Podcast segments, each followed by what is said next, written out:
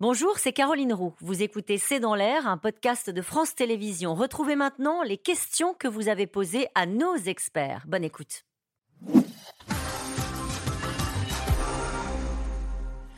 Florence nous dit Je suis profondément agacée par l'inaction du gouvernement. Pourquoi des mesures drastiques ne sont-elles pas prises Parce qu'ils n'ont pas de mandat pour ça.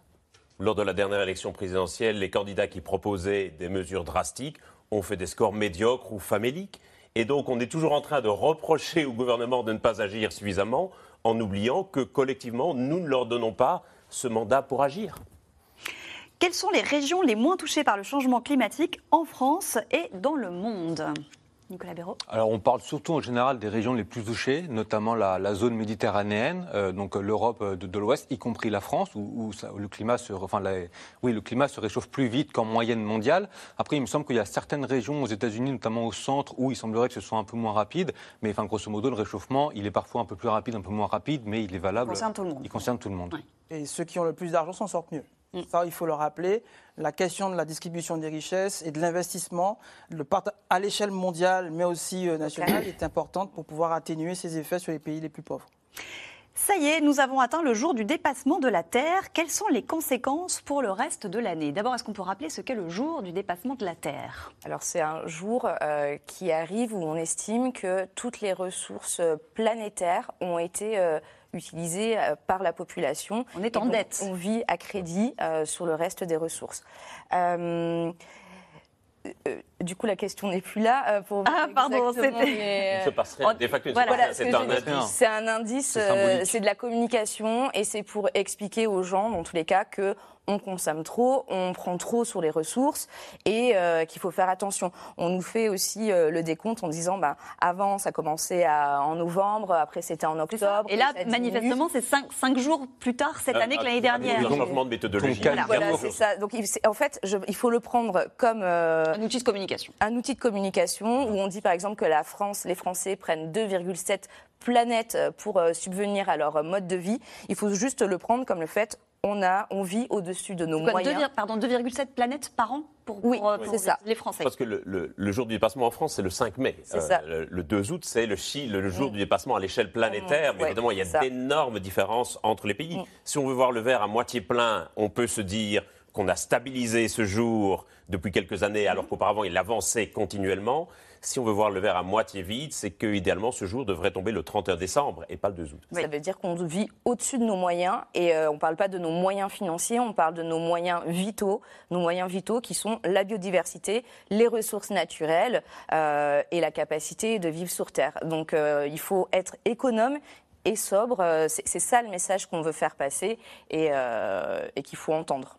Le déluge de ces derniers jours permettra-t-il aux Chinois de prendre conscience qu'ils sont eux aussi concernés par les questions climatiques? Ce sont les parmi les premiers contributeurs. Oui, bien sûr. Ah bah, il y avait une, les premiers contributeurs et aussi les premiers impactés. Une étude d'une mm. société australienne est sortie en février. Ils ont analysé les régions plus ou moins exposées, notamment pour les constructions aux conséquences du changement climatique. 16 des 20 régions en tête du classement, ce sont 16 provinces chinoises. Donc ça illustre bien ça. Alors je ne voudrais pas parler au nom de la population chinoise, mais en tout cas, le régime chinois, on a quand même l'impression qu'il a pris conscience euh, des risques que le changement climatique pose. Maintenant, il veut s'afficher en leader des énergies vertes. Le problème, c'est qu'il y a un peu une, une contradiction parce qu'en même temps, il fait toujours fonctionner des centrales à charbon. Donc il y a un peu une contradiction de ce point de vue-là, mais en termes d'image et de, ce qu'il veut afficher, euh, il y a clairement une ambition, encore une fois, de se présenter comme leader des énergies vertes. Il y a, une, écologie politique en Chine Bien sûr, dans tous les pays. dans tous les pays, pas qu'en Chine. Hein. L'écologie est, souvent politique et elle doit être portée par le pouvoir politique. Hein. Les mesures sont prises par un pouvoir politique euh, souvent avant d'être appliquées. Et juste en Chine, il y a les conséquences du réchauffement, il y a aussi les conséquences de la pollution qui inquiètent beaucoup la population. Mais la Chine est leader sur les panneaux photovoltaïques et sur les véhicules électriques, par exemple. On, ne réalise pas le niveau d'investissement sidérant qui est fait en Chine. Sur à, à, Beijing, donc Pékin, mmh. euh, depuis euh, presque dix ans maintenant, les, euh, les deux roues thermiques sont interdits. Donc ce n'est que de l'électrique. Et oui, il y a une politique très forte. On tape beaucoup sur la Chine parce que c'est un pays qui est énorme. Et il faudrait plutôt taper sur on va dire là aussi euh, le crédit euh, qu'on a eu euh, des, pays en fait qui ont été coloniaux et qui ont aussi un développement sur le dos de d'autres pays. Et là, on est sur du rattrapage en fait, on est sur du rattrapage industriel, etc. dû au capitalisme. Et donc là, on va se retrouver justement dans la solidarité. Est-ce qu'on laisse se développer ou pas? Est-ce qu'on laisse se polluer ou pas? Mais il faut savoir que la Chine, malgré ce qu'on croit, les décisions qu'ils prennent, c'est économique, hein, c'est pour pouvoir continuer à grossir économiquement, mais ils ont une politique justement environnementale qui est énorme et qui sera certainement un jour, euh, pas encore aujourd'hui, mais qui sera bien plus importante que les États-Unis ou d'autres pays. Question de Frédéric. Le problème numéro un ne serait-il pas l'augmentation de la température des océans, avec ensuite l'évaporation qui augmente les risques? Alors, les, les, deux, puisqu'en fait, ce, réchauffement, il est euh, au niveau de l'atmosphère, mais aussi des masses. Euh, d'eau, en fait, qui sont elles aussi réchauffées. On a battu des records hein, cette année en Méditerranée, Atlantique Nord. Il y a des canicules marines, d'ailleurs, on l'oublie trop souvent, qui, sont dramatiques pour la biodiversité. Et, qui, et donc qui impactent.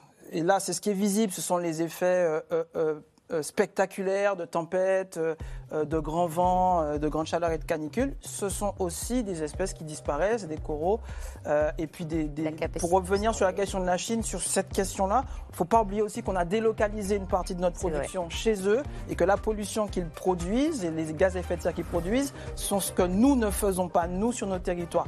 Donc il faut aussi remettre en question chaque personne, chaque gouvernement, chaque État a son rôle à jouer sur ces questions, y compris sur l'océan. Une dernière question, toute dernière. Peut-on s'attendre en Europe à des tornades comme aux États-Unis?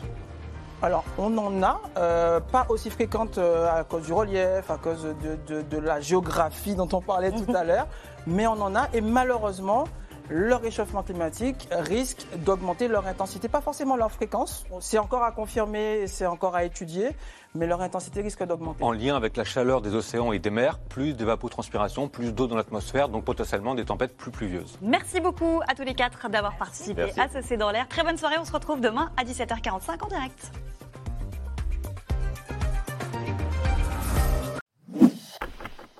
Merci d'avoir écouté C'est dans l'air. Comme vous le savez, vous pouvez désormais écouter l'intégrale, mais aussi l'invité ou vos questions à nos experts. Tous ces podcasts sont disponibles gratuitement sur toutes les plateformes de streaming audio. Et pour le replay vidéo, c'est sur France.tv, bien évidemment. À bientôt.